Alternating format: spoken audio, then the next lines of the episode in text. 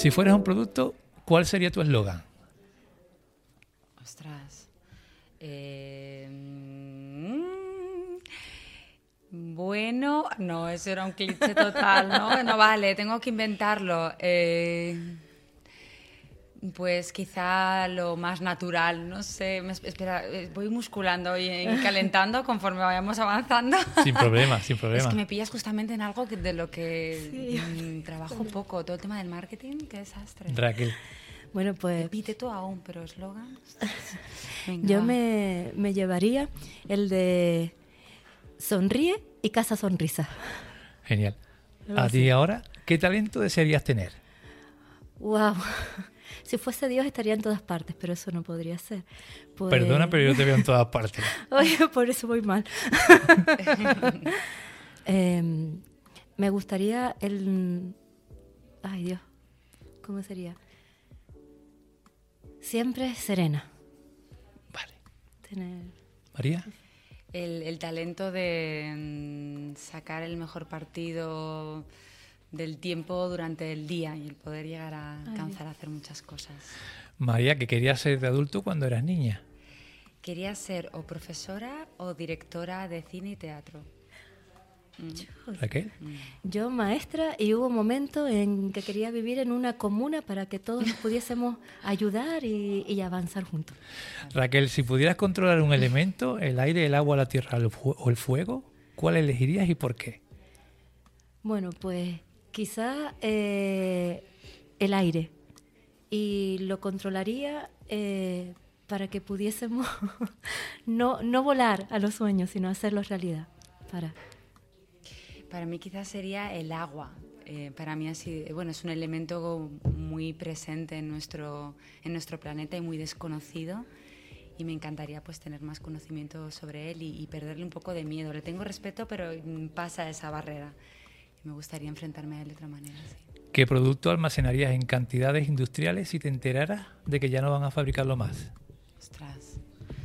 Pues realmente es que podríamos vivir eh, sin nada. Es que incluso iba a decir papel higiénico, pero hay plantas maravillosas, súper suaves, que sirven de sustitutivo. No, creo que, que ninguno, no hay nada así que realmente me... La comida y el agua, siempre que esté eso por delante, el resto... Raquel, Yo no me voy a un producto material, sino a los abrazos. Eso lo almacenaría un montón. Los abrazos bien dados. mis invitados tienen barra libre, tienen carta, carta blanca.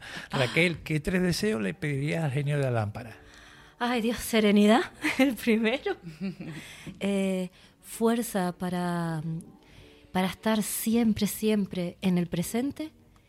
Y unas orejas grandes, grandes, grandes para saber escuchar todavía más. Pues conciencia, calma y amor a nivel universal. María, ¿has vivido alguna experiencia paranormal? Eh, sí, un par. Y una de ellas aquí en, en Yadisora. Y la puedes contar así modo resumen. Así rápido. Bueno, en realidad fue en Chío, en el alojamiento de la escuelita.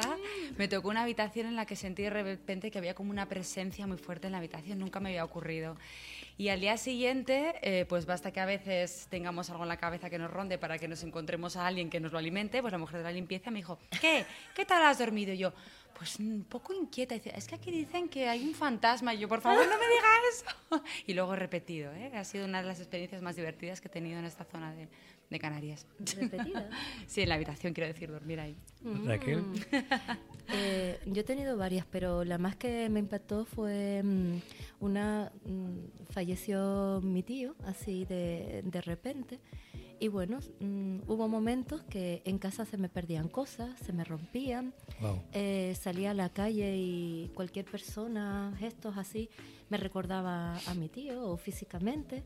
Y, y nada, ya hubo un momento que salí de casa, bajaba las escaleras y notaba como que eh, eso, una, una presencia.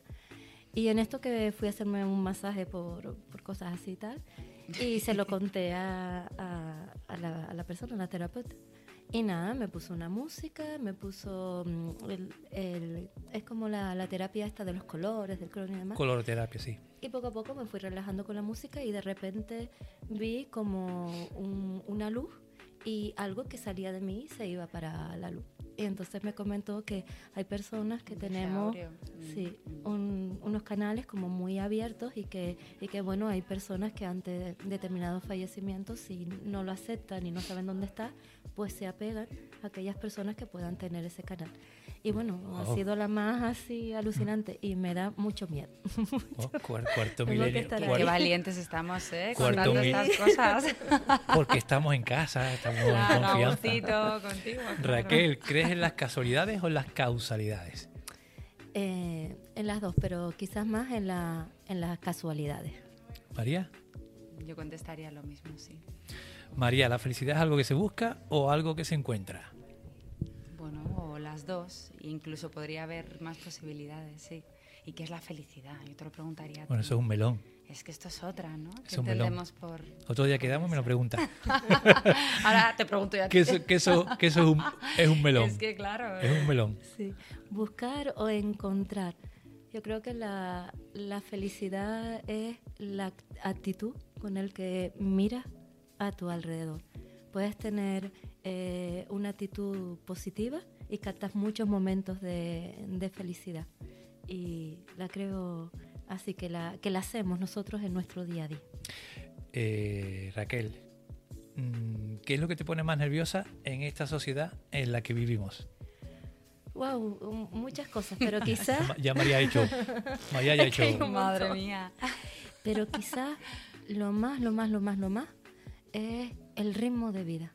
El tener un ritmo de vida que todo es tienes, tienes, tienes, debes, debes, debes, debes, debes, hace que, que, bueno, que uno no tiene superpoderes, no puede llegar a todo. Pero cuando uno está en el momento, cuando uno está sereno, todo fluye. Entonces le tengo miedo a eso, a, ese, a esa montaña rusa en la que te metes de deberías, de tendrías, de... Eso, ese ritmo loco. Esto también me pone nerviosa, pero añado otra, que es la relación con el dinero. Me, me molesta profundamente cómo se da en general en, en nuestras sociedades sí, y lo que conlleva. ¿Y qué es lo que más te preocupa en esta sociedad en la que vivimos? Vale, podría también contestarlo con, con el, la misma idea. Sí, supongo que la relación con el dinero y por ende con los recursos y cómo todo eso está ¿no? dialogando y, y, confrontándose. Estoy muy preocupada, sobre todo por todo el tema medioambiental y lo que se nos viene encima. ¿Y tú, Raquel? Mm. Escuchándote, sí es verdad. Hay muchas situaciones en las que deberían de, de cambiar en apoyo con todo, desde la, la base ¿no? de, de, esa pirámide, la, la población y, y, a nivel ya político, pasando por todos los, los estamentos. Pero sí es verdad que se está escuchando. Sí, sí, sí. sí, sí. Vale, sí es verdad que me preocupa eh, muchas veces, yo soy psicóloga, entonces me centro en la persona, ¿no? Y ahora mismo lo que me preocupa es la respuesta que estamos que estamos dando las, las personas. No sé si estos años atrás eh, nos han vuelto como más ariscos o, o, o, nos han nublado la, la vista y, y, me preocupa ese mm, ese trato ¿no? que nos estamos dando entre unos y otros. Creo que hace falta más abrazos para volvernos a equilibrar y vivir normal. Creo que las preocupaciones del dinero, de afrontar muchas cosas, en estos dos años que nos han parado, hemos perdido esas habilidades de cómo afrontarlas. Y estamos muy ariscos. Hay que equilibrar. Hay mucha rabia contenida, como digo yo. Yo creo que... Un poquito. Que sí, hace falta eso. Más abrazos y decir que todo va bien Volvamos a ponernos las gafas de mirar positivo. Pues mira, casi estás respondiendo a la siguiente pregunta. Raquel, si pudieras mandarle un mensaje al mundo entero en 30 segundos, ¿qué le dirías? Cierra los ojos y mira desde el corazón. María. eh, sí, bueno, sería lo mismo. Yo eh, lo único que diría quizá, sí, escuchar, escucharnos, ¿no? Eh, parar y, y, y escuchar ese cuerpo, no solo la mente, e incluso no dividirlos, ¿no? Escuchar un poco esa voz interna que, que, es muy sabia muchas veces. Y la sabiduría también pasa por decir no sé, ¿no? Pero escucharnos y, y, a partir de ahí actuar, no estar de manera impulsiva haciendo, deshaciendo. Sí, sí, escucharnos. Dejarnos... María, si pudieras repetir, repetir un momento de tu vida, ¿cuál sería? El nacimiento, y mira que no lo recuerdo pero debió de ser algo fascinante. lo repetiría además sobre todo para, para, conocerlo y sobre todo si me dejan verlo como en distancia, desde una pantalla de cine, porque es una imagen que, que nunca tendré y que me encantaría haberla visto. Sí. Raquel. Mm. lo primero que me vino a la cabeza fue la infancia en, en general, porque creo que, que, no debemos de perder eh, la niña, el niño que, que llevamos dentro y seguir jugando siempre con todo lo que hay alrededor, que al fin y al cabo la vida es un juego. Tenemos cartas buenas o cartas malas, pero la partida la hacemos con nuestras habilidades y nuestros sueños. Y me voy a quedar con eso, con, la infancia. Pues mira, aprovecho, hago un inciso, seguimos ¿no? con este cuestionario, ¿no? Sí. ¿Todo bien, María? Sí, sí, eh, estoy aquí como va. Sí. Aprovecho, aprovecho, aprovecho, hago un inciso, amigas. Eh, ayer, una grabación que hice y el invitado me tornó un enfoque distinto eh, con esta pregunta. Y era eh, que si él se viera siendo niño a él de mayor, se gustaría. Dios, Dios qué tío más guay. Si tú de pequeña te vieses de mayor, también empezaría, ¡guau! ¿Qué guay voy a ser de mayor? Perdón. Eh, sí, yo creo que sí, y, te, y les comento. Eh, siempre en la vida... siempre en la vida tienes como varias etapas. Y hubo una etapa en la que, bueno, estaba como llena de mierda, tenía que limpiar mucho, sacar fuera, ta, ta. Y una de las cosas que, que hice fue afianzarme en mi nombre, probar otras firmas diferentes y tal. Y cuando iba escribiendo el nombre, a cada una le iba poniendo una cosa, ¿no? Entonces, claro, tenía la Q de, Raquel, esa niña más tímida, más tal, y entonces me la imaginaba con las dos trenzas. Pero siempre terminaba. La Q, una, letra cerrada. Claro, y le bajaba. Esa es la niña de las trenzas de déjalo todo pasar. Pero después estaba eh, la L que terminaba en una sonrisa, la que, la que sueña, la soñadora, la que lucha. Entonces, todo eso lo he hecho a través del proceso. Entonces, yo creo que sí que siendo pequeñaja y mirase ahora y dice, yo, política, cambiando el mundo, que todo el mundo sea bueno, yo creo que sí, que se sentiría orgullosa. ¿Y tú, María? Pues yo estaba justo pensando que cuando era niña, la proyección que tenía de mí misma pasaba por códigos eh, normativos y que había aprendido desde el exterior. Es decir, que tendría ahora, como en mis 38 años, tendría varios hijos, estaría casada, eh, tendría un trabajo que acudiría de lunes a viernes y eso pensaba que estaba bien porque era lo que se me transmitía en casa, en la escuela.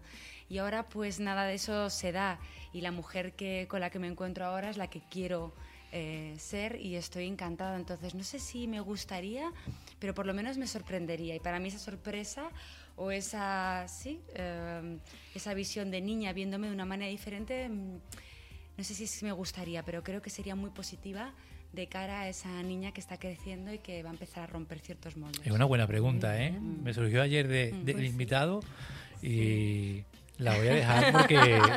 Surgen cosas aquí. Tienen, tienen, tienen jundia. seguimos. María, si pudiera darte un capricho ahora mismo, ¿cuál sería?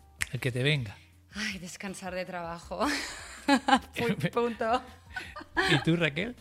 Yo estaba pensando en lo mismo. Mirar una puesta de sol, estar con mi familia, con mi pareja.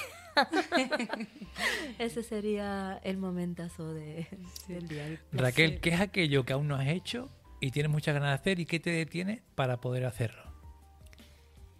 Bueno, siempre me ha gustado viajar y de, y de mochila me sorprendió Europa y digo, uh, eso se puede empezar por una esquina y terminar por otra. Y, no lo ha hecho. Y, me frena eh, un mal que tengo, que es la pasión con la perfección. Le dedico toda mi energía y todo mi tiempo a, la pasión que tengo actualmente. Y actualmente, como es nueva, pues la cultura y hacienda es el área. Entonces, eso me quita tiempo de mí, tiempo de soñar y tiempo de decir, venga, coge un avión y empezamos. María. Pues a ver, bueno, esto también sería algo que desearía, pero fíjate, últimamente sueño más con la idea eh, contraria, que es justamente reducir el movimiento a, cero. Em, sí, coqueteo con la idea de meterme a un convento, no tiene por qué ser de ámbito católico, soy bastante amplia de miras en ese sentido, y pasar un tiempo de introspección fuerte de estar en silencio, de escribir, de leer, de descansar y de sí, hacer un, quizá es un viaje, pero un viaje más interior. Y tengo ganas de hacerlo. No lo hago porque, bueno, yo es verdad que ya vivo de manera un tanto aislada, en una casita, cerca de un bosque, y ya se dan, en los momentos en los que no hay trabajo, se da algo de eso pero sí que es cierto que meterme dentro de una comunidad, acompañarme de personas que están en ese mismo viaje, creo que sería bastante eh, interesante y no lo hago pues, pues no lo sé por qué, pues porque me lío luego con otra cosa. Eh, en realidad impedimentos, impedimentos no hay ninguno. Hay muchas comunidades súper abiertas que te cogen rápido. Supongo que por necesidad de, estar con gente. Sí, creo que es difícil renunciar a eso. Eh, María, ¿qué es lo primero? María, ¿qué es lo primero que te fijas cuando conoces a una persona? Eh, a mí me seduce mucho las mentes, la verdad. Entonces supongo que una buena conversación y que miren a los ojos, que conecten. No me gustan las conversaciones superficiales o de estar todo el rato demostrando que se está perfecto. A mí me impacta mucho ver a una persona que se desnuda rápido y que en la que sientes que hay algo transparente y honesto y, y eso me, me seduce mucho. Pero bueno, eh, todas las formas al final son bellas y hay que mirárselas con cariño y no sé, haya un, un, rostro nuevo es, es, muy excitante y muy, muy hermoso, así que con eso ya basta. Pero si vas a algo más, pues sería esta la respuesta. la mirada y luego la conversación centrada en, en los temas que nos, que nos unen, que son personales, que no se habla de, de, de otras cosas así como superficiales, sino que de verdad el tema de conversación es o de tu pasión o de lo que le gusta, pero que es algo sentido, algo verdadero. Raquel, eh, que unas cuantitas. Si tuviera que transformarte en uno de tus amigos, ¿quién sería y por qué? ¿Se me escucha bien? ¿Me escucha un poquito...? Sí, Tiene un poquito de eco ahora, ¿no? Sí, ¿no? Me escucha un poquito robótico, pero bueno, lo importante es vosotros. Eh, Todos tuvimos. Eso, Raquel. si tuviera que transformarte en uno de tus amigos, ¿en quién sería y por qué? Bueno, hay una persona ya, ya falleció, pero lo que estaba diciendo María me ha ido recordando a él y me lo ha traído aquí en mente. Y lo voy a nombrar, un beso al cielo. Eh, Carlos López. Carlos López Melo eh, fue escritor, eh, fue psicólogo, pero tenía una pasión y la pasión era el bienestar de la gente. Pidió una excedencia para dedicarse a dar charlas y fue de esas vueltas de la vida que me autorregalé una sesión con él en un grupo que autollamamos Vida Plena. Y con él aprendí, pero Mucho. un montón. Tal fue así que a mi actual pareja la conocí porque yo creo que estaba en el momento más estable y no me dio tiempo de poner un montón de muros, de muros, de muros y decir no, no, no, no. Y, y yo creo que la sensibilidad que tenía él para la gente, el cariño con el que hacía todas las cosas que le envolvía, el equilibrio que tenía para dedicar el tiempo a su familia y, a sí mismo. Yo creo que eso ahora mismo es lo que, que más admiraría. Así que no me importaría para nada ser ahora mismo Carlos López Melo. María. Pues mira, yo también voy a hablar de, alguien que fue muy importante para mí, que también está eh, en otra vida o en otra dimensión o simplemente muerta. Em, fue mi mejor amiga de adolescencia, ella se, se, quitó la vida hace unos años y me gustaría ser ella, pero no para revivir sus últimos años y lo que padeció, sino como para, para insuflarle de vida, como para estar dentro de ella, acompañarla y decirle que, que no, que no, que no vaya para ahí, como para salvarla querría ser ella para, para eso. Sí, sí, yo tengo esa fuerza y esas herramientas, ¿no? Porque me imagino que para que ella tomase esa decisión, pues tendría sus razones y debería ser un momento muy duro. Pero es como, sí, un impulso de, de salvación, de, estar junto a ella, que no estaba sola, y así se debió de sentir. Entonces, pues sería ella, por Clara. Eh, María, ¿qué tres cualidades aprecias más en una persona? Mm, a ver que me queda un poco emocionada. Eh, tres cualidades que admiro. La sinceridad, la primera y más valiosa para mí. Eh, después sería la conciencia eh, en sentido amplio. Sé que es complejo ahora de escribir, pero sí la conciencia eh, en, sí misma, con sus errores y sus virtudes, ¿no? y la conciencia del mundo que le rodea. Y después la, la, compasión, no en un sentido cristiano, también en el sentido más amplio, que ahora igual de desarrollar es un pelín complejo, pero sí, la compasión creo que es una cualidad que se ha desvirtuado mucho en nuestro tiempo y parece que incluso sea algo de debilidad, ¿no? Uh -huh. y, y, me parece muy, muy importante la compasión. mm, sí. La sinceridad me vino a la cabeza, mm. el primero, uh -huh. pero sí que el compromiso, la solidaridad mm. y, y, yo creo que, que la escucha. Raquel, ¿quién es la persona a la que más admiras? Ahora mismo eh, me llenó de ilusión porque son muchas, ¿no? La, lo que me llegan de escritores y demás. Pero Maruja Torres me. Se toca ahí. Sí. Spoiler, suerte spoiler. de que viene a miradas. Sí, Spoiler. sí, sí, sí. Spoiler. Yo es que siempre desde sus libros y demás, no sé, son de, de esas figuras porque un poco también, yo soy del 73, entonces cuando sí. estabas hablando del papel de la mujer, de cómo te veía, la verdad que, que era así, eh, en casa era como para las niñas que tengan algo, vamos a trabajar y esto, porque lo mismo no encuentran, y para el niño no, pero para las niñas sí. Entonces, claro, eran figuras de, de mujeres autónomas que, que, se movían, que luchaban, que hacían, y son de, de esas figuras que, que llaman la atención, de que podemos hacer lo que de verdad soñemos. Solo hay que quererlo y andar. Para adelante. María. Total, total. Bueno, yo estoy bastante de, la cuerda de, Raquel y ya que he ido por estos derroteros, claro, es que se me vienen a la cabeza tantas mujeres maravillosas, ¿no? Y, pero sobre todo que responden a esta idea de, creación amplia, ¿no? De, de expansión en, varias, en varios niveles, algo que en la contemporaneidad y en nuestro país parece ser que la mujer nos lo podemos permitir, ¿no? Para lo bueno y para lo malo, porque también abarcamos mucho y ahora estamos en un momento en el que encontrar un equilibrio ¿no? entre, entre lo emocional, los cuidados y la vida profesional es un poco difícil, ¿no? Queremos abarcar demasiado. Pero sí, uh, no sé, tengo que decir un nombre, claro. Um, Ay, pues no, ay, es que hay tantas tan maravillosas, pero... Maruja Torre. Maruja Torre, ¿te imaginas? No, por, no, por, por cambiar, que también que es maravillosa. Eh, pero mira, voy a decir Naomi Kawase. Otro spoiler. Seguimos otro con spoiler. otro spoiler. María, eh, ¿cómo te describirías en tres adjetivos? Ostras, eh, ahí me viene el primero despistada, porque es que yo he tenido varios despistes y digo, pero entonces me lo he repetido este adjetivo mucho. Um, pues sí, eh, despistada, eh, extrovertida y muy curiosa. Sí. Apasionada, perfeccionista y curiosa. Eh, Raquel, ¿cuál es el mejor consejo que te han dado? Hay, hay mucho. Uno de ellos que me los dan los mayores porque no hago más que correr es vísteme despacio que llevo prisa.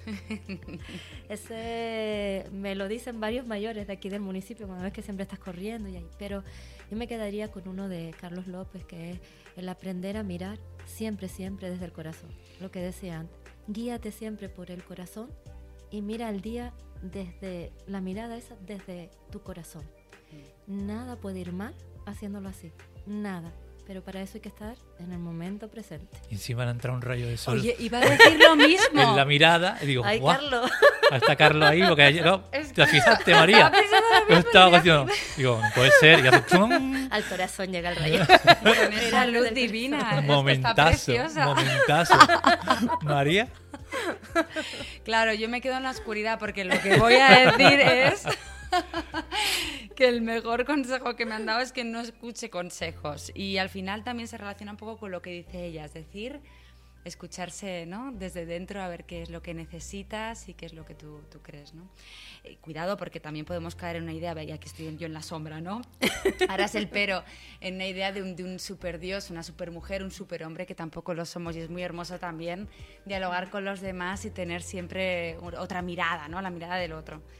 Pero, pero bueno, creo que el buen comienzo es ese, ¿no? Primero escúchate y luego ya ve hacia afuera. Y María, sin conocerme de nada, ¿qué consejo me darías?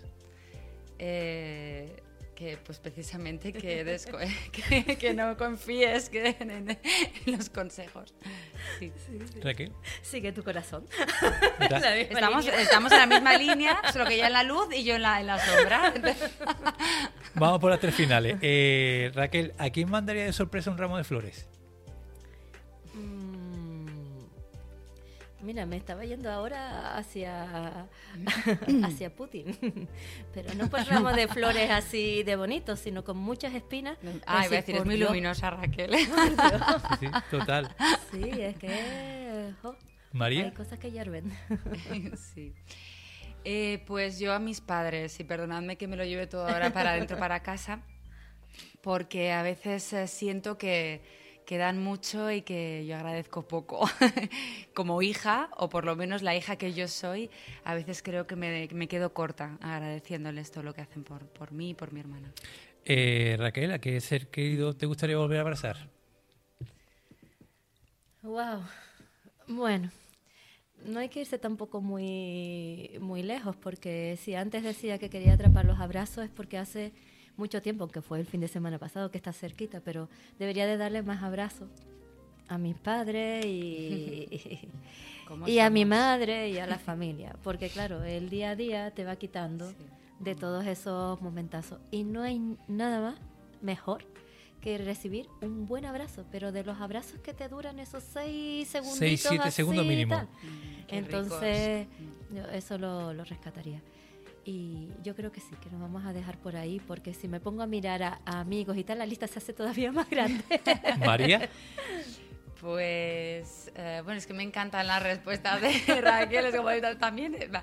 Bueno, pues me voy a lanzar por alguien que, que no está y a la que no voy a poder abrazar nunca, que es a mi bisabuela, que para mí ha sido el referente más importante a nivel afectivo y a nivel de modelo de amor en mi familia y pues, pues claro, como, como bisabuela que fue, pues, pues murió ya hace unos años. Y vamos, ella. vamos por la última, María. ¿De qué te sientes más agradecida en la vida?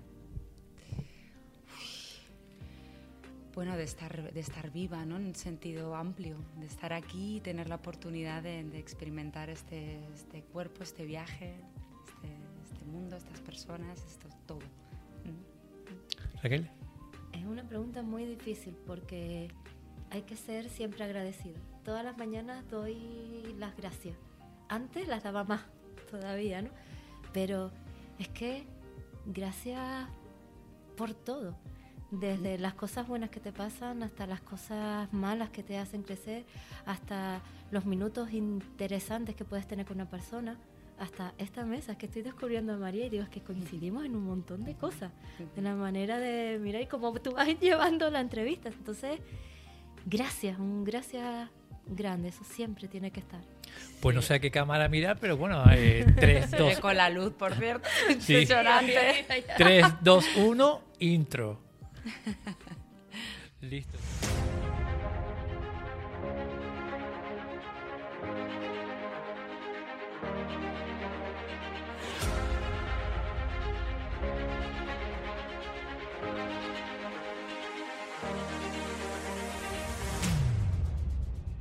Bienvenidos a una nueva entrega de Canarias de Cine. ¿Un podcast? No, mucho más. Un espacio de encuentro, un espacio de verdad, un espacio con alma.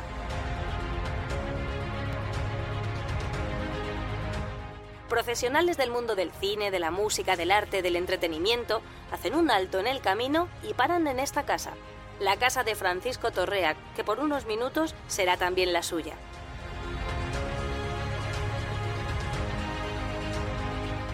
Solo con cercanía, con respeto, con admiración y complicidad pueden brotar las emociones y podemos comprobar que muchas veces los silencios hablan tanto o más que las palabras.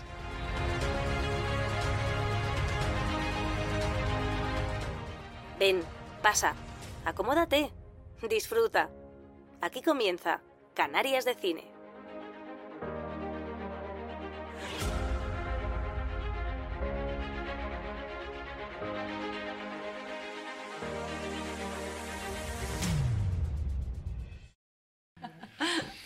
Pues chicas, eh, gracias por esta oportunidad.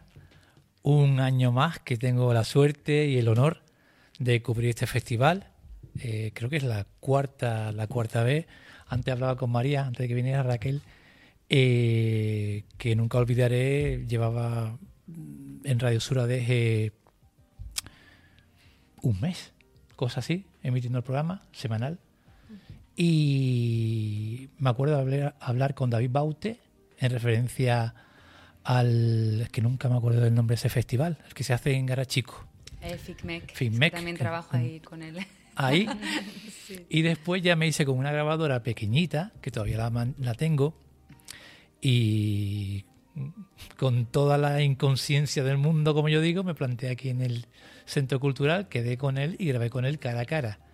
Os tengo que confesar que eh, soy una persona insegura, cada vez menos, gracias a Dios, y para mí era, eh, era un reto eh, enfrentarme a un, a un director de festival, eh, Alejandro Carabiet, y, y- y bueno, porque eh, con cada invitado, y, y ahora mismo pasa lo mismo, perdón en este speech, parece que estoy queriendo que me compre Qué valiente que compartas esto. está que parece que quiero que me compren mi documental.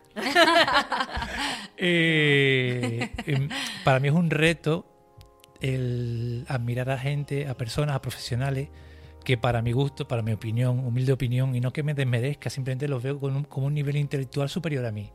Entonces para mí es un, es un, es un reto. Por eso este podcast se acerca tanto al profesional como a la persona, porque ahí compenso un poquito. Compenso, compenso un poquito el, el- mi carencia, digamos, intelectual con, con eso, con las emociones y con el cariño. Bueno, después de este rollo Y, que... no, y, per- y perdona que te corte, qué maravilla, ¿no? Que eso ocurra, como si lo intelectual tuviera que ser um, este- estar por encima de lo emocional. Ambos lugares son de una sabiduría muy fuerte y ha habido muchos años, ¿no? En la historia de la humanidad en la que se ha puesto por encima lo intelectual, al final generando también un sesgo de población entre privilegiados y, ¿no? y cierta élite eh, que tiene acceso a la educación y los que no. O sea que ya va siendo hora también de aterrizar eh, ¿no? la sabiduría en otros lugares que sí que están y que el pueblo ha tenido la oportunidad también de desarrollar. Lo emocional es maravilloso, amplio y no todo el mundo intelectual, por ejemplo, eh, tiene conocimientos en ese escenario. O sea que es genial que es Y, a- y a- y aparte Te que... defiendo. y, y aparte, bueno, mm, vosotras que habéis conocido a tantos y tantas personas profesionales de dis- distintos ámbitos, eh, se, se rompe esa idea que uno tiene cuando se acerca, eh, hagamos un anticipo, cuando tú conozcas a, Mario- a Maruja Torres. Vale, cuando conozcas, si Dios quiere, a Maruja Torres, quieras o no quieras, cuando tenga Maruja Torres Maruja Torres de algún modo eh, se te baja de ti y diga, coño, pero es que yo tal. Bueno, chicas, sí, sí. bienvenida. Eh, Raquel Gutiérrez, concejala de Cultura y Hacienda, segunda teniente de alcalde, y María Benia, encargada de, de promoción y catálogo en el eh, festival Mirada 2, realizadora y docente también, porque este podcast está dedicado a la entrega número 16 ya, la decisión número 16 del festival eh, de cine documental, Festival Internacional y Mercado de Cine Documental de Guía de Guía de Isora. ¿De acuerdo? Entonces, chicas, muchísimas gracias primero por el quiz inicial que me ha encantado Gracias a ti. y muchísimas gracias también a la concejala de Cultura, a María Dos Santos, que no me quiero olvidar, por buscar este rinconcito. El año pasado fue con público y este año estamos en este rinconcito que estoy súper a gusto. Entre libros, Entre libros, cultura, Entre cultura. un rayo de sol. Oh, oh, oh. Pues nada, chicas, de verdad que muchísimas, muchísimas gracias. Eh, antes de ir directamente por el festival, a mí me gustaría, eh, enfocado al tema de cine documental, ¿qué tipo de historias son las que más os llaman la atención? Bueno, eh, qué difícil. Sí, total. y difícil porque hay veces que uno llega a la presentación del- del festival y en esa gala inaugural va viendo las películas. sí, Perdóname, tal. Raquel, si te quieres mover un poquito para que estés más cómoda, Yo me voy Porque te veo ahí, Marisol- Marisol total. Marisol, Raquesol. Es que la va llevando. Sí, es que está, vamos, ahí. Ahí. Mira, eh, empieza el festival y a veces el sábado por la mañana digo, no, voy a organizarme para tal, no sé qué. Y cuando voy por la tarde digo, pero ¿por qué no vine por la mañana? Toda la temática en sí mm, atrae de una manera u otra. Mm, es que recuerdo de, de todo tipo de, documental, de situación medioambiental, social, cultural, política, como es un mundo completamente diferente a lo que vemos cotidianamente, ya te metes eh, en la historia y es lo que antes estábamos comen- comentando, es abrir la, la mirada y estabilizar otra vez, regular todos los valores. Entonces, mm, una vez que entras en el mundo del documental, mm, para mí es un- me voy a todos, no, no tengo ninguno así en especial, todos me, me llevan, son muy empática y me meto dentro. ¿Y tú, María? Sí, me pasa un poco como Raquel. La verdad que es difícil responder eh, cuáles son las historias que te tocan más. Aparte que depende muchas veces de cómo te sientas a nivel anímico, de en esa época cuáles son tus intereses, tus inquietudes. Y eso también va a ser un poco lo que dictamine, ¿no? Cuál es la historia que te va, que va a conectar más con tu propia persona. Pero claro, lo que también hay que tener en cuenta y es una labor que, que, todo el equipo de programación llevamos a cabo durante meses, es que las películas que se pasan en el festival eh, cuentan con unos grandes narradores, ¿no? que son al fin y al cabo esos directores que parten de esa materia prima de la realidad y configuran esa historia. Entonces procuramos que sea gente en este sentido sensible, eh, virtuosa y, creemos que cuando se llega a la sala de cine, en este caso Raquel, y le sorprendemos de repente con esa luz que aparece en medio de la oscuridad, eh, estamos confiados de que va a conquistar de alguna manera porque son historias bien contadas ¿no? y sensibles y, y, que no son panfletos tampoco eh, o programas políticos de ningún tipo, ¿no? sino que abren también puertas para que el propio espectador, la espectadora también construyan, piensen y tengan sus propias respuestas. ¿no?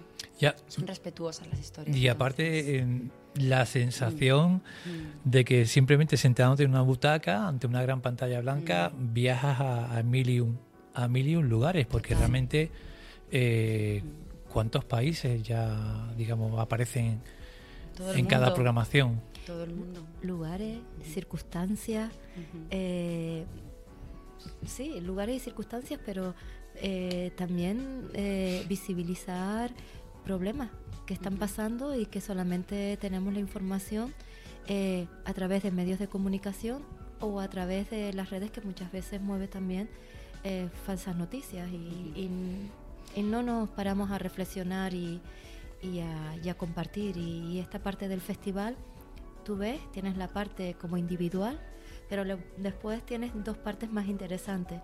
Compartir con el que tienes al lado, pero compartir también con el, el productor, el director.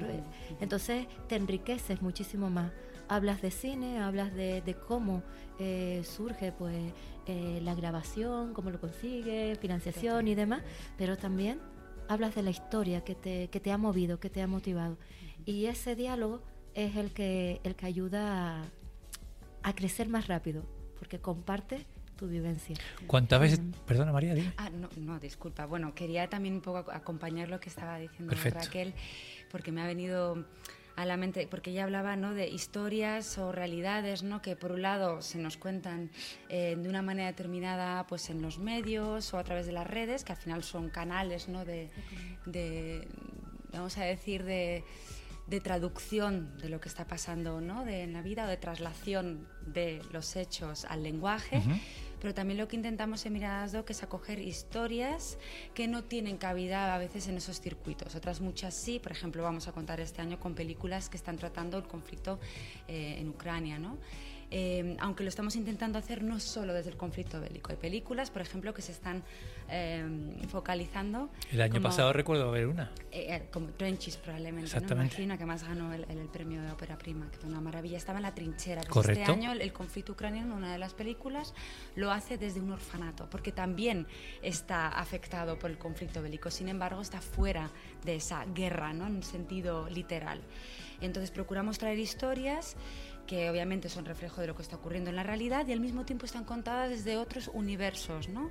que a priori no son los que aparecen tanto en los medios, pero que también tienen su espacio y también tienen su verdad y también tienen su, su manera de expresarse ante lo que está aconteciendo. Entonces, mira, Doc trae eso. Qué ganas tengo ya de estar sentada en el auditorio. No. No, no pero, pero pasa, pasa eso, ¿no? Eh, yo, yo, yo, tengo la suerte de que vivo aquí en Guía, entonces tengo cinco minutos en el auditorio, pero me he sentido reflejado con lo que ha comentado Raquel antes, ¿no? Que, que, que al fin y al cabo es, es una, una, pequeña quiniela que tienes que hacer para ver qué temas o qué temáticas eliges. En algunas aciertas, en otras no. Porque yo confieso que, que, bueno, cuando he visto algún documental, muy pocas veces me ha pasado, que realmente no me ha enganchado tal igual. Coño, me voy sin ningún, sin ningún problema. Pero mmm, estaba pensando en, en, qué potente herramienta el formato de documental,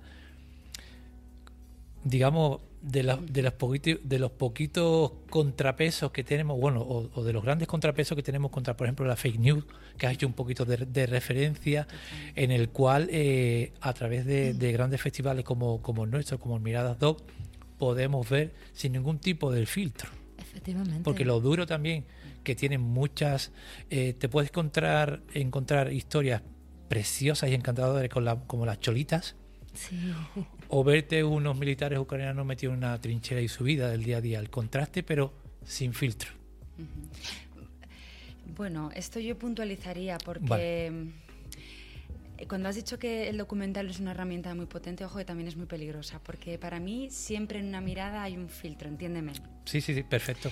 Eh, hay, hay, o sea, Claro, el filtro del que, del que graba, el que realiza, claro, que edita. Es que esto, y es una cosa que a mí como programadora, y nos pasa también a todo el equipo, a veces uh, andamos siempre con pies de plomo porque nos dejamos llevar por esa película, la manera en cómo lo está narrando, pero no deja de ser también una manera de acercarse a esa situación determinada, no deja de ser, entendedme una, entendedme una opinión. Sí. Es que a veces el cine del real esconde fórmulas que, que, como de, de, una de objetividad que en realidad no, no, existen. De hecho, yo es que a mí no me gusta la palabra documental y está en el título de nuestro festival, la defiendo, ¿eh? Y se utiliza a nivel popular. Pero sobre todo lo digo porque, porque para ¿Por mí qué, es ¿Por cine, qué palabra la, la sustituye? Cine del real. Sí, esto es un tratamiento que lo utilizan los franceses y no es porque me pongan ¿Cine este realidad sentido. también valdría? O cine del... Sí, también, por supuesto. Porque cine no deja de ser una palabra que habla de algo que se está tejiendo, que se está narrando, que se está... ¿no? Habla al final también... O sea, la ficción está dentro de ese cine, ¿no? De algo que se está... Uh, editando y ensamblando de una manera determinada a través de los dispositivos del lenguaje cinematográfico. Entonces, el documental al fin y al cabo está pasando por estos canales, ¿no? Y esos canales hacen que la realidad se transfigure a la manera de, mirar de la persona que lo está haciendo. Entonces, sí que hay filtros, lo que yo diría que sí.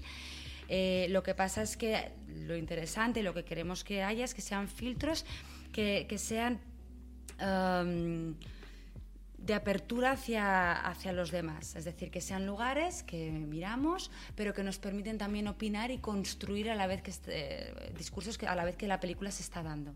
Sí. ¿Me explico? No, sí, no, sí, no. Es que yo un poco también estaba con lo de Fran y creo que, que Sí. los dos van en, en- la misma línea, porque ayudan a reflexionar, pero porque partimos, yo también lo, lo veía como, como tú, de no tengo eh, los estereotipos, No tengo los clichés que, que a veces me hacen ver eh, o las conversaciones externas que a veces ni, ni sabemos, pero hablamos de todo, o información a veces cejada que, que podemos tener. Entonces, claro, llego ahí al cine Ah, y pobre veo... Raquel, estoy sufriendo. no, no, no. Veo un concepto de, del tema de la inmigración. Veo un concepto medioambiental, un concepto, y claro, es como en la calle. Tú dices, no, porque todos son tal, pero no hay nada como mirar a una persona a los ojos, nombrarla por su nombre y ya su historia es única. Pues eso es lo que me pasa con, con el cine, en este caso con, con el festival. Mm, Me cuelo a veces con los pequeñajos en las sesiones de la mañana y me encanta escucharlos a, a ellos. Y tú dices, yo es que aprendes de, de esa mirada tan pura, sin, sin nada. Yo recuerdo de eh, una de las pelis que era eh, un estudio sobre gente de, de la calle, que vivía en la calle. Y cuando terminó, que empezaron a hablar y comentó que la persona que era como la protagonista era un actor. Una niña levantó la mano Ah, y le dijo, me has engañado, porque yo pensaba que iba a ver la realidad. Y, y ha sido falso. Uh, Entonces, claro, eh, eh, empiezas a, jugar con, eh, mm, con la capacidad ¿no? que tienen los niños, que es pura y, y te enriquece. Y luego por la tarde, cuando ya compartes en esas sesiones, eh, ahí ya se te abre algo que, que para ti era imaginable y que si no estás ahí en ese momento, quizás no se te ocurren esas preguntas y no te fijas cuando ves el siguiente documental en esos aspectos que, que has escuchado. Por eso vale la pena venir, quedarte. ¿Que no te gusta? Pues te levantas de puntillas y sales, que no pasa nada. Pero vuelves a la siguiente, te vuelves a dar otra oportunidad. Porque es que es, un, es una maravilla lo que obra en ti esa pantalla, lo que estás viendo. Hablando de pequeñines, ya enlazo con la juventud, también un festival que apoya la formación. Muchísimo. Sí, sí, sí. Eh, bueno, justamente yo llevo a cabo, por ejemplo, un taller que se llama Fotofilm, apoyado por el Ayuntamiento de Yadisora y por el IES Alcalá. Lo llevamos haciendo ya tres años y es un, taller que, por ejemplo, está en contacto con, con, chicos y chicas de segundo de bachillerato. Cada año hay una temática diferente. Y eh, a partir del lenguaje documental, en este caso eh, se llama fotofilm porque es un diálogo entre la imagen fija y el cine, pues vamos configurando una pequeña pieza documental que luego se expone. Pero bueno, no solo mi taller, sino también... ¿Utilizas, María, un concepto, a ver si lo digo bien, ecología de la imagen o ecología? Sí, es verdad, hablo mucho de ello. No, es mío, no es mío. Bueno, pero lo he conocido a través de ti. ¿Lo puedes un poquito explicar? sí claro. Em, bueno, insisto, no es algo que, yo lo haya utilizado, eh, pero lo escuché hace mucho tiempo en la, en la universidad de parte de... Mm, ay, que yo y mi memoria. Ay, el profesor mío de fotografía que escribió La furia de las imágenes, y ya lo diré. ¿Cómo se llamaba él? Bueno, luego lo, cuento. Bueno, es un fotógrafo y crítico eh, de fotografía em, catalán Em, qué rabia me da cuando no acuerdo un nombre. Bueno, da igual. La cuestión que él tiene este, este libro que les comentaba de las ferias de, la feria de las imágenes, que está hablando pues de la postfotografía y hablaba de una necesidad de pensar en, en, ecología de las imágenes. Y a esto se refería pues como la propia ecología ¿no? a nivel medioambiental, pues aplicado al mundo en el que vivimos, ¿no? en cómo nos relacionamos con las imágenes, de que estamos Em, totalmente sobrepasados por una hipervisualidad que realmente no estamos digiriendo adecuadamente, no hay una lectura de las imágenes con conciencia, ¿no? sino que las imágenes pasan ante nosotros y nosotras sin ningún tipo de, de sentimiento ni conciencia hasta que incluso nos inmunizamos ante imágenes que son atroces y pasamos a la siguiente noticia, a la siguiente imagen. ¿no? Entonces, esta idea de la ecología es reducir el flujo de imágenes en el mundo para que podamos ser capaces de asimilarlas mejor, de leerlas mejor y de sacar más significados. Iría un poquillo por, por esta, por esta línea. Y estábamos hablando de lo que es la formación, los Y la formación, pues yo lo intento aplicar porque al final consumimos imágenes de autores y de, y de autoras, pero también creamos eh, fotografía. Y con el digital, claro, tú haces así en el teléfono móvil, y el niño te va con una rapidez que vamos, bueno, nos pasa, ¿no? A todos y a todas. Entonces, yo incluso utilizo herramientas que provienen hasta de, la meditación, ¿no? Y del yoga, en plan, respiremos, paremos, cerremos los ojos, imaginemos y luego ya hagamos el clic, ¿no? Hay como varios eh, pasos previos antes de hacer esa imagen, ¿no? Porque el otro ya lo sabemos hacer, unas pautas, sí, el otro ya lo rápido. No, no, antes de pensemos, ¿no? ¿Qué vamos a hacer? Por supuesto está la fotografía espontánea por la calle, que, lo ves en el momento, es importante y tienes que lanzarte ahí con el, con el dedo al botón, ¿no? Y eso también es muy virtuoso, pero eso ya lo saben hacer súper bien y mucho mejor que nosotros y nosotras, sobre todo la generación Z, que es con la que yo trabajo, ¿no? Entonces, ahora yo creo que lo que el trabajo más importante es el de, el de pararnos, ¿no? Y el de trabajar ese impulso. Entonces, mis talleres más que que se conviertan en grandes fotógrafos eh, o fotógrafas o grandes cineastas, es sobre todo que, sepan medirse bien, que tengan herramientas para, para prevenir el estado de hipervisualidad en el que viven y que va a más y que, y que de hecho para nosotros y nosotras es nuevo y ni siquiera sabemos realmente cómo pararlo. Entonces es, es, una exploración que yo todavía estoy aprendiendo mucho que, que ojalá continúe para poder llegar a un lugar en el que nos protejamos ¿no? eh, mutuamente, básicamente, de esa hipervisualidad, insisto. Raquel, eh, un, un, municipio ahora se está celebrando, se va a celebrar Fitur, ¿ya? ¿No? Va a empezar Sí, sí, ya, sí. ya Fitur. En nada, sí. Después de Tenemos- mirada. ¿Cuándo es? Ah, tenemos playa, tenemos gastronomía, tenemos turismo, pero también el gran patrimonio cultural que tenemos en este municipio. Yo, públicamente, ante tres eh, cámaras, A ver. vengo, Y el rayo de luz. el rayo de luz va aquí. vengo de otro municipio, no voy a decir de qué nombre, qué nombre, Vaya. pero bueno, uno compara. Yo te agradezco, agradezco a la Concejalía de Cultura la oferta cultural constante que tenéis. Sí. Eh, que en todos los sitios de publicidad que te enteras, que también tenéis un chat, eh, un grupo eh, en el cual te llega la información, o sea, el que no quiera enterarse es porque no quiere, pero yo mm, te lo quiero agradecer públicamente, ese, esa constancia que tenéis, esa variedad de oferta cultural que tenéis, ¿no?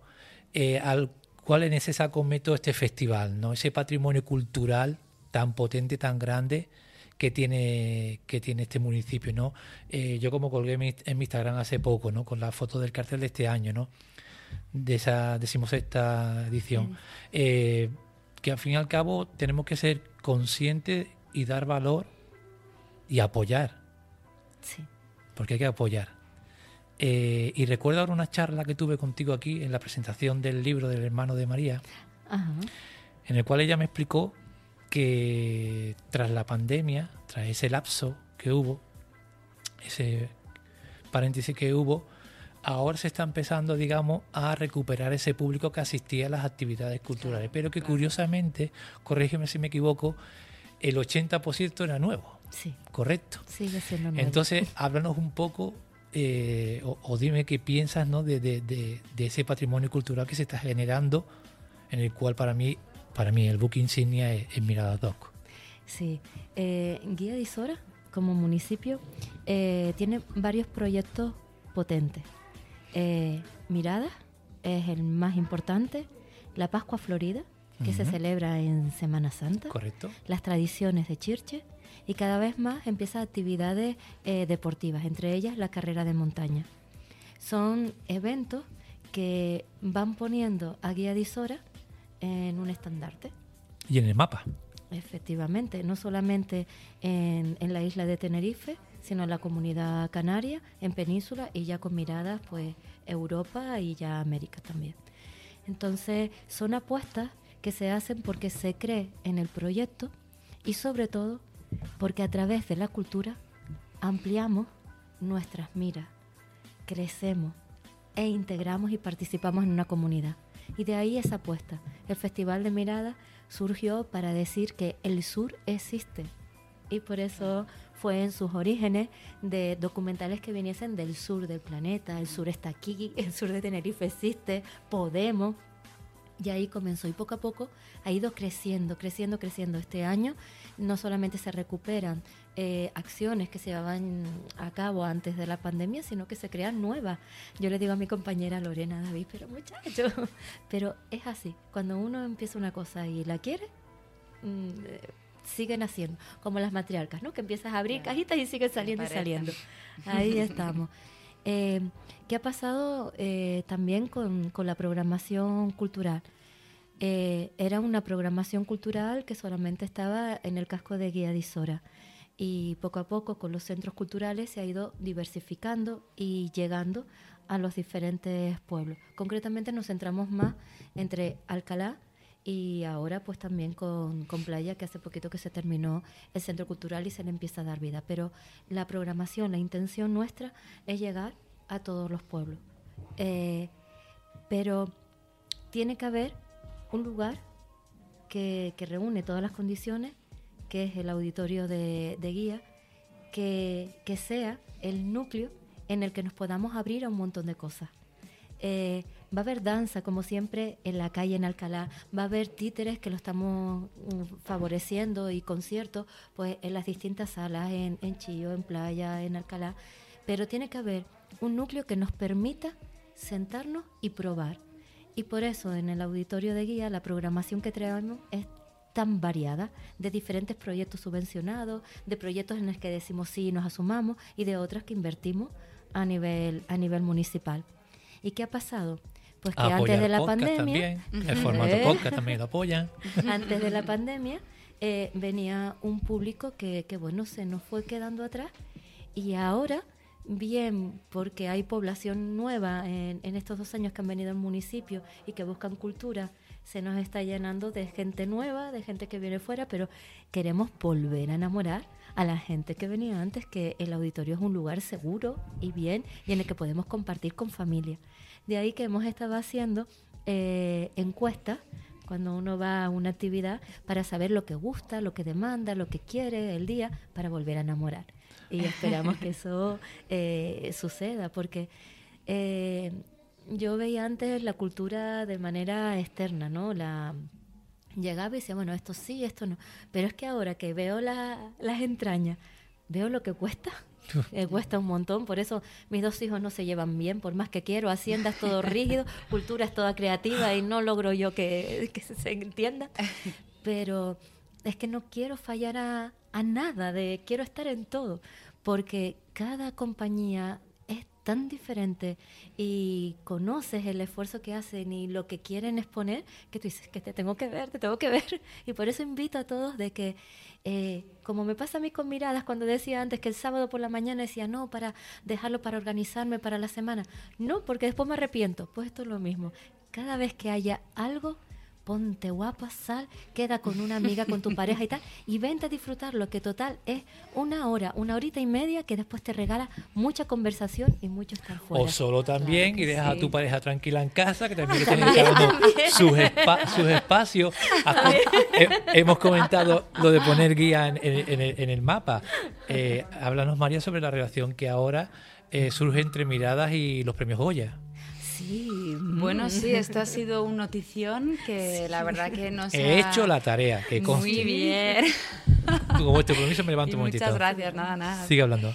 Eh, bueno, esta ha sido una noticia excelente eh, en varias dimensiones.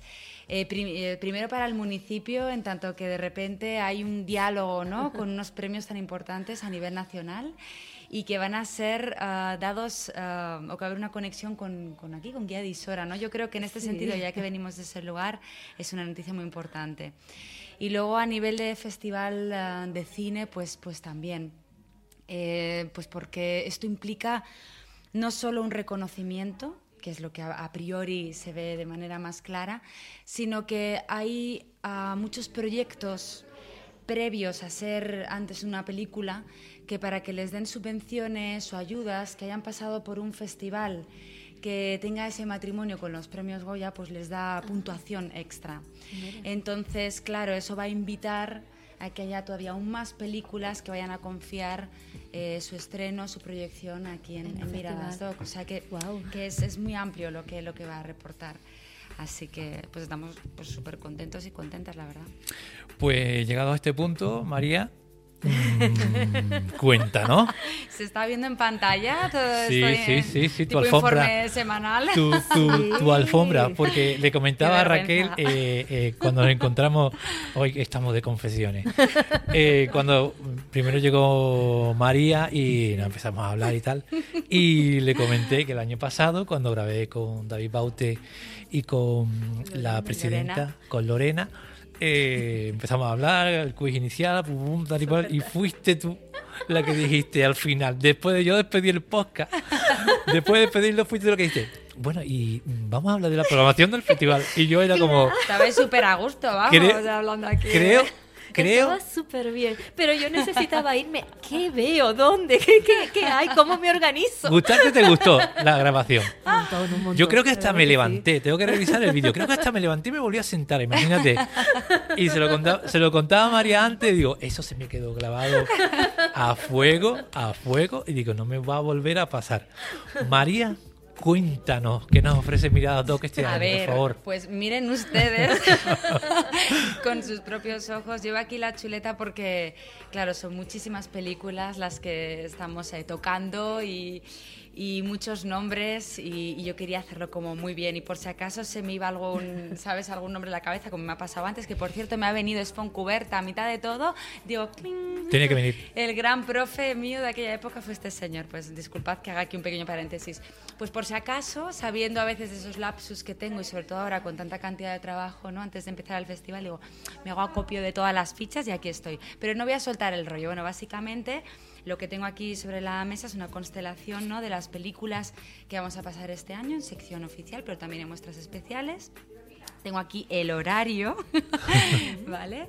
Y, bueno, y un poquito, pues yo me he dedicado también a hacer un estudio de qué tipo de, y es lo que hay aquí también en estas páginas, de cuáles son lo- los temas, los motivos, las autorías, ¿no? Que parece que van aflorando cada año con, más solidez, ¿no? Y que se van afianzando en la línea editorial, que al final nuestra motivación es que haya una amplitud de miras muy fuerte, pero te vas dando cuenta de que hay cosas, temas, como que inquietan más a, a los documentalistas, ¿no? Y a las documentalistas. Entonces, pues de repente aparece aquí todo este despliegue y podemos hablar de que aparece varias películas que tocan el tema de la frontera, tenemos varias películas de Oriente Medio, del tema trans, del mundo de la mujer en varias dimensiones, películas sobre la COVID con una distancia aún mayor de lo que había antes, el mundo de colonial, eh, el conflicto con Ucrania que vuelve a darse este año, el mundo africano, en fin, son todos eh, estos planetas que están orbitando ahora alrededor mío y que van a orbitar en el festival y que tenemos muchas ganas de, compartir. O sea que esto es un poquito de lo que puedo hablar y de algún horario. Se podría decir, eh, María, como se dice la frase, eh, ni son todas las que están, ni están todas las que son. O sea, ¿se te ha quedado alguna que te hubiese gustado este año incluir? Totalmente. Y pensad que para hacer la, el- la programación es casi como una lucha canaria entre los programadores y programadoras, porque, claro, siempre hay piezas que conquistan más a, cada uno, por lo que hablábamos antes, pues por una cuestión de, lenguaje o de, de que conecta más contigo a nivel emocional. Eh, a ver, procuramos tener unos criterios que unifican eh, cuáles son los valores más importantes de las películas que queremos sacar en el festival, pero no quita que haya pues eh, siempre favoritismos. Entonces, pues claro, es un consenso y hay películas que te gustan mucho que al final pues no son tan apoyadas por el resto del equipo y al revés y tienes que hacer encontrar un equilibrio, ¿no? Entonces sí, sobre todo te da pena porque es que Miradas Doc, la gran maravilla de este festival como proyecto es que es el único ¿no? en territorio ah, tinerfeño sobre todo y canario que pasa estas películas. Entonces dices, ay, es que si digo que no a esta ya no va a tener la oportunidad de verse ¿no? más adelante. Quizá en, en streaming, en una Ok. plataforma online, pero nada que ver con este encuentro tan maravilloso Total. en una sala de cine. Sí. Entonces, sí, se me han quedado muchas, sí. Y- Y, a ellos, y a ellas también. Y María, yo sé que cada año se presentan un montón de, de películas y que bueno que cuesta hacer el filtro que Raquel, se tú queda. pregunta, que este es tu podcast Sí. también, ¿eh? no pero Pregunta. es que ahora estoy con, con lo canario. Eh, yo sé que cuando empezamos con Sí. la muestra canaria eran poquititos pero a lo largo de estos de estos años y ahora después de la pandemia hay muchos Pues- proyectos de, de gente canaria que Pues te voy ¿Qué a, a decir que no es una línea recta, que por ejemplo s- había un aumento, o sea que en este sentido creo que por donde iba estamos de acuerdo y de repente este año ha habido otra vez como un pequeño parón, o sea que la pandemia por un lado ha sido como muy próspera para, para la autoría, pero, pero también lo que ha hecho ha sido retrasar las proyecciones en festivales internacionales de esas pelis y muchas veces tienen que pasar antes por esos festivales y eso hace que se retrase luego su proyección en festivales nacionales como pueda ser Miradas Doc. Hablando de, de producciones canarias, ¿no? que es lo que me estabas tú comentando, que en internacional es diferente. Entonces, este año ha habido María, menos perdón- pelis. Perdona que te interrumpa, María. No. Eh, ¿Nos puede contar cuéntame a nivel esquemático Sí. cuál es el proceso para que, por ejemplo, un joven cineasta Ah, canario llegue aquí. O sea, desde el primer punto hasta, hasta el último. Porque creo que es un proceso Y interesante. el pitch también. ¿Qué? ¿Qué? Vale, vale. Sí, desde sí, ahí, desde ahí empieza. Vaya pregunta. Claro, desde ahí. Desde esa, ahí. esa es, pero Desde el principio. Vaya desde esa pregunta. patita que tiene el documental. Sí, no, no, ya veo que estáis bastante puestos los dos. Yo he hecho la pregunta tarea. es inteligente y la respuesta es amplia porque hay diferentes vías. No, o ampl- sea, amplio, amplio. eh, no, no, justamente no está aquí en estas páginas, pero, pero sí que podría mirar un- una pieza canaria y, y hablar de cómo ha sido su trayectoria. Pero cada una Qué va a bueno. tener su di- recorrido diferente, porque eh, Miradas Do, como saben, tiene la parte de mercado y ahí se dan laboratorios, ¿no? Eh, incubadoras que llamamos, donde se empieza un poco a gestar el proyecto desde, eh, desde un paso mm, anterior a, a- la creación de las imágenes. Entonces ahí se hacen pitch, es decir, para las personas que no estén tan famili- familiarizadas ¿no? con, con esta nomenclatura, es que el director o directora, digamos que expone ante los profesionales del sector su proyecto, ¿no? Intenta conquistarles pues para ganar adeptos, ¿no? Productores, distribuidoras, gente que le ayuda al fin y al cabo a llevar un proyecto tan complejo como es una película, ¿no? Entonces, hay gente que va primero por esos laboratorios, que va poquito a poco construyendo desde ahí, ganándose cómplices, y hay otras personas que van más a la brava. Pueden empezar grabando, directores canarios o canarias, que coge la cámara, se plantan, graban y luego van a productoras a mm, conquistar también a esas personas que les van a apoyar luego para las subvenciones públicas ¿no? y, y conseguir dinero y fondos públicos básicamente.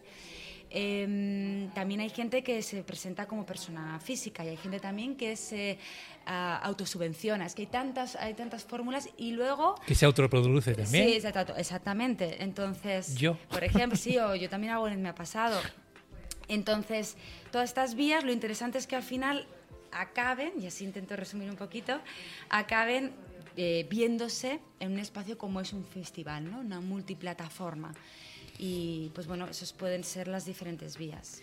Hay unas no bases. En base a, a esas bases de concurso, tú presentas tu, tu documental y ya forma parte de esa súper, mega y maravillosa batería de películas que tienen que ver el jurado Claro. para seleccionar Háblanos, y ver. háblanos del jurado este año. Ya me metido pie ahí. vale. Eh, bueno, el jurado cada año cambia. No te interrumpí. pero- No, no, no, no, que digo, no voy a hablar porque No, me poner encanta a porque estáis aquí los dos. A ver, os voy a empezar a preguntar también. ¿eh? Mira, yo, te- te- como estamos con confesiones, yo, eh, mira, presenté un libro también aquí Pues a hace, ver, un, em, hace un tiempo, Yaisa Díaz, la periodista y escritora. Y ella presentaba la, la grabación, Ah. la grabación de, de esa presentación, que esa pedazo top de, de periodista, mm, después de grabar conmigo mi podcast, pues mm, se dignó a pedirme a mí, que yo dije yo, wow. Pues el speech de ella de los tres primeros minutos, dije yo, bueno, adiós, me voy. Espectacular. Entonces me encanta, me encanta tenerla aquí. Ya os conoces, ya veo. Tenía ya. que estar aquí. ahí. Tenía que, tenía que estar aquí porque, porque bueno, eh, al- en este tipo de entrevistas uno se preocupa por atender a, a dos, dos invitados, ¿vale? Y, y en este caso eh, me estoy relajando mucho con Raquel porque, porque ella aportando está, y está- acompañando. está, superbién. está ahí me- metiendo el jurado. No, y gracias también porque estáis eh, cuidando y dedicando un espacio a, a miradas y eso es muy, pues, es muy de agradecer. Eh, bueno, el jurado cambia cada año y en este sentido se procura que las personas que lo integren vengan desde diferentes lugares, es decir, que no sea solo un jurado, por ejemplo, que pertenezca a la crítica cinematográfica, sino que haya un director o directora para que aporte la sensibilidad y la mirada ¿no? que aporta el, el quien lo hace. Eh, luego también el crítico, ¿no? o la crítica, porque es, una- es la mirada que aporta la filosofía, la ética, ¿no? un distanciamiento que a veces el director o la directora no tienen.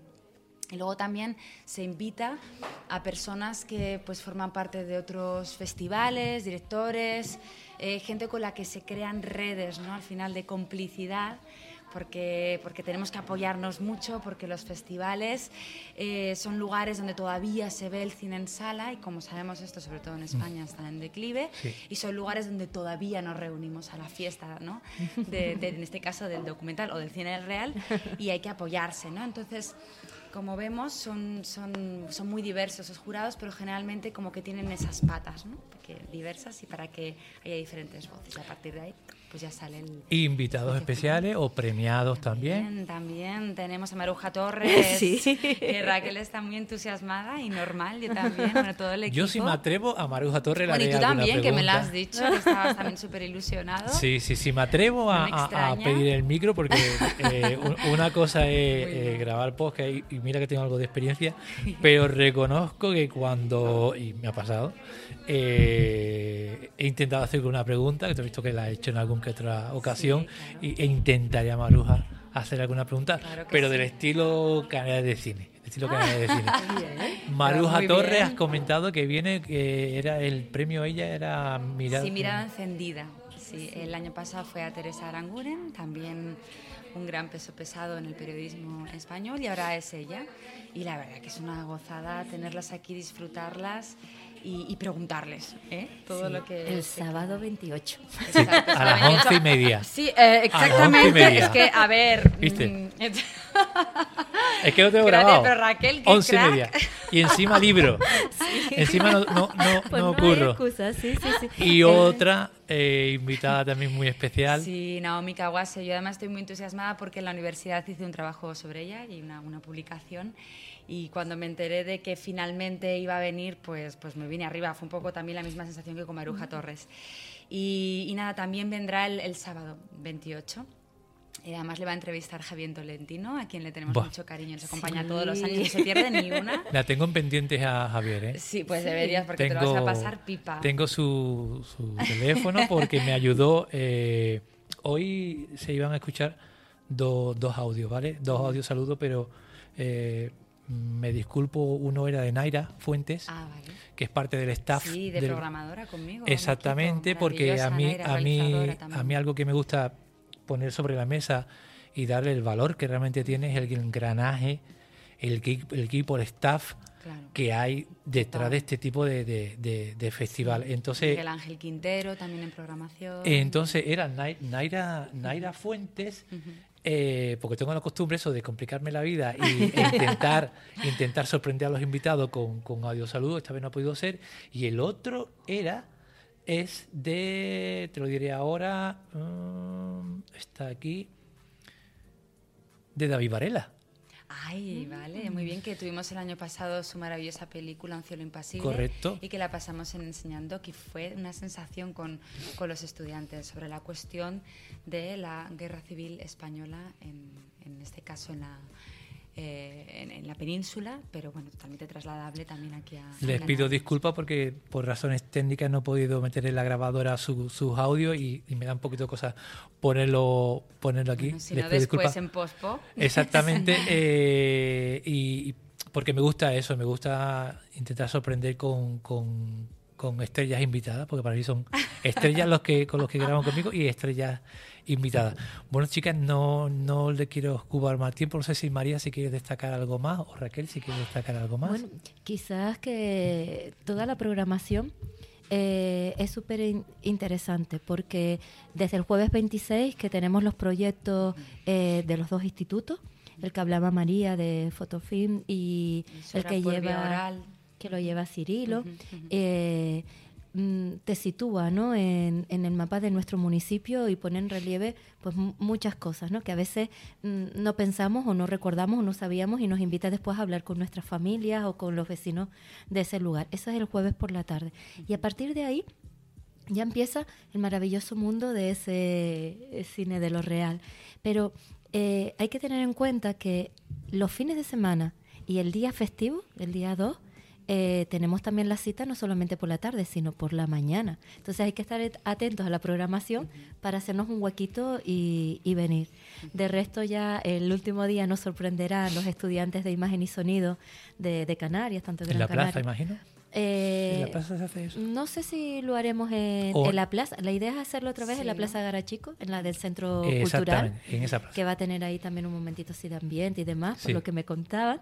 Pero si el tiempo nos lo permite, eso lo pasaremos al, al auditorio. Pero la idea es hacerlo en el exterior.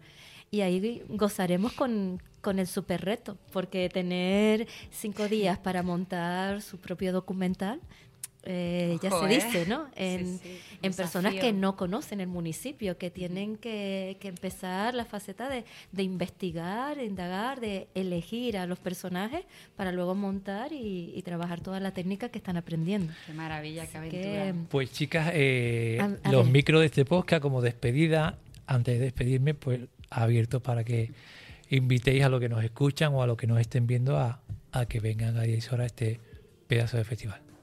Claro que sí. eh, bueno, pues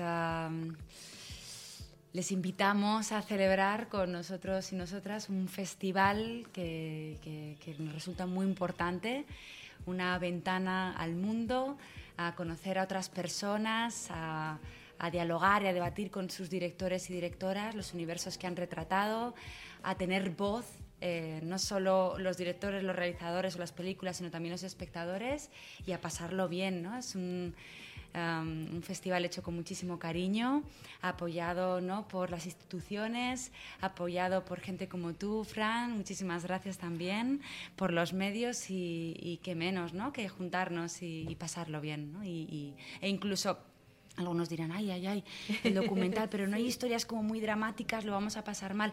Nosotros lo, y nosotros lo que decimos es que procuren venir en- como una página en blanco y que se dejen sorprender y que incluso aquello que puede resultar incómodo o difícil de transitar, que piense que lo va a hacer en colectivo, que estamos en, en una sala de cine a oscuras, todos y todas eh, transitando por los mismos lugares y que precisamente eso ayuda a exorcizar o a atravesar lugares que son difíciles y a darles una vuelta de tuerca, ¿no? Quizá encontrar soluciones, ¿no? espacios de escucha, de comprensión, de cuidado que pueden ser muy hermosos y que pueden cambiar precisamente esa visión anterior de, ay, me acerca un drama, yo no quiero sufrir.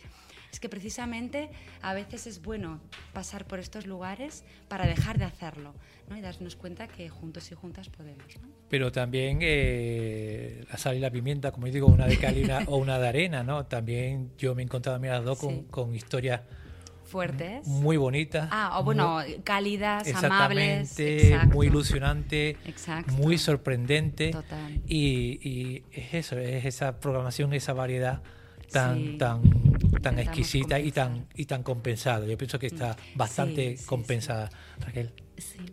Eh, Mirada se hace en Guía de Isora, un municipio pequeñito, pero con un carácter de solidario, carácter natural que decimos, ¿no? Acogedor. Está hecho para todos los públicos. De hecho, por la mañana están para los estudiantes y por la tarde para el público general.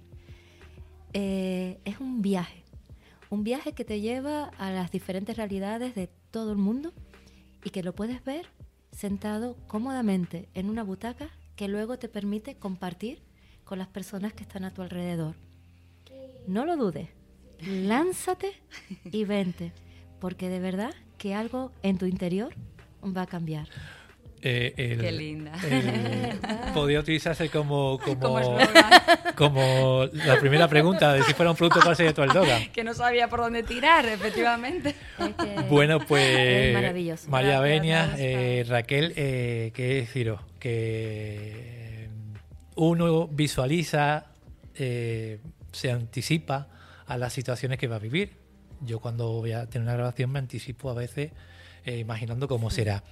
Y, y, bueno, os tengo que decir que mm, no ha sido, vamos, ha sido el triple o el cuádruple doblemente satisfactorio de lo que yo me imaginaba que podía ser. Lo- os lo digo, os lo digo de entrada. Sí, eh, uno espera eh, sentirse a gusto, sentirse cómodo, sentirse recibido y que haya feedback. Y, y yo me voy con la sensación de que parece que llevamos haciendo esto pues cada semana. Sí, se ha pasado súper rápido y ha sido una conversación de, de café, de, de amigos, ¿sabes? Sí. Que ha sido muy, muy cómodo. Gracias Sí, porque la verdad que nos gracias. has guiado, pero súper bien. Además, mm, eh, me ha sorprendido. eh, eso, la, eh, la habilidad que has tenido para llevarnos y para hablar, y me ha sorprendido gratamente, María, es que coincidimos en, en muchas cosas Sí, de la sí. situación actual. Estresante y de la Y tranquilidad aparte y ya, serenidad ya que por, aparte ya, ya por último y termino con, con- con mi speech, eh, resulta que yo tengo en, tengo ahí en la gaveta un segundo proyecto que sería, digamos, eh, una, un- una continuación del canal de cine. El canal de cine es, una, es un espacio de encuentro con todo tipo de artistas, empresas con el mundo del cine, la música, escritores, directores, comunicadores, eh, cara a cara o vía Zoom, ¿no? Y tengo un proyecto que quería empezar ya y que me habéis ayudado un poco a, hacer un poquito ese laboratorio con vosotras dos que se llamará De Par en Par y que va a ser un podcast en el cual surjan este tipo de conversaciones. Pueden ser entre dos mm, personas que trabajan por un mismo proyecto, puede ser una pareja de artistas, pueden ser dos artistas que no se conocen y demás. Y yo creo que va a ser un, un proyecto en, en el cual pues van a surgir muchas cosas interesantes. Corto el speech y termino, termino este podcast como suelo empezar mis podcasts en Canales de Cine. Que gracias por vuestro tiempo, por vuestra confianza, por la oportunidad, ¿de acuerdo? Y por querer venir a, a Canales de Cine y que este podcast, eh, vuestra casa para lo que queráis. Muchas gracias. Muchas gracias y mucho éxito con los nuevos retos. Claro que sí. Pues hasta aquí esta entrega de Canales de Cine. Cuídense. Adiós. ¿A cuál cámara? Quedaron dos porque una, una no aguantó. Chica, chica. Vale. listo, chica.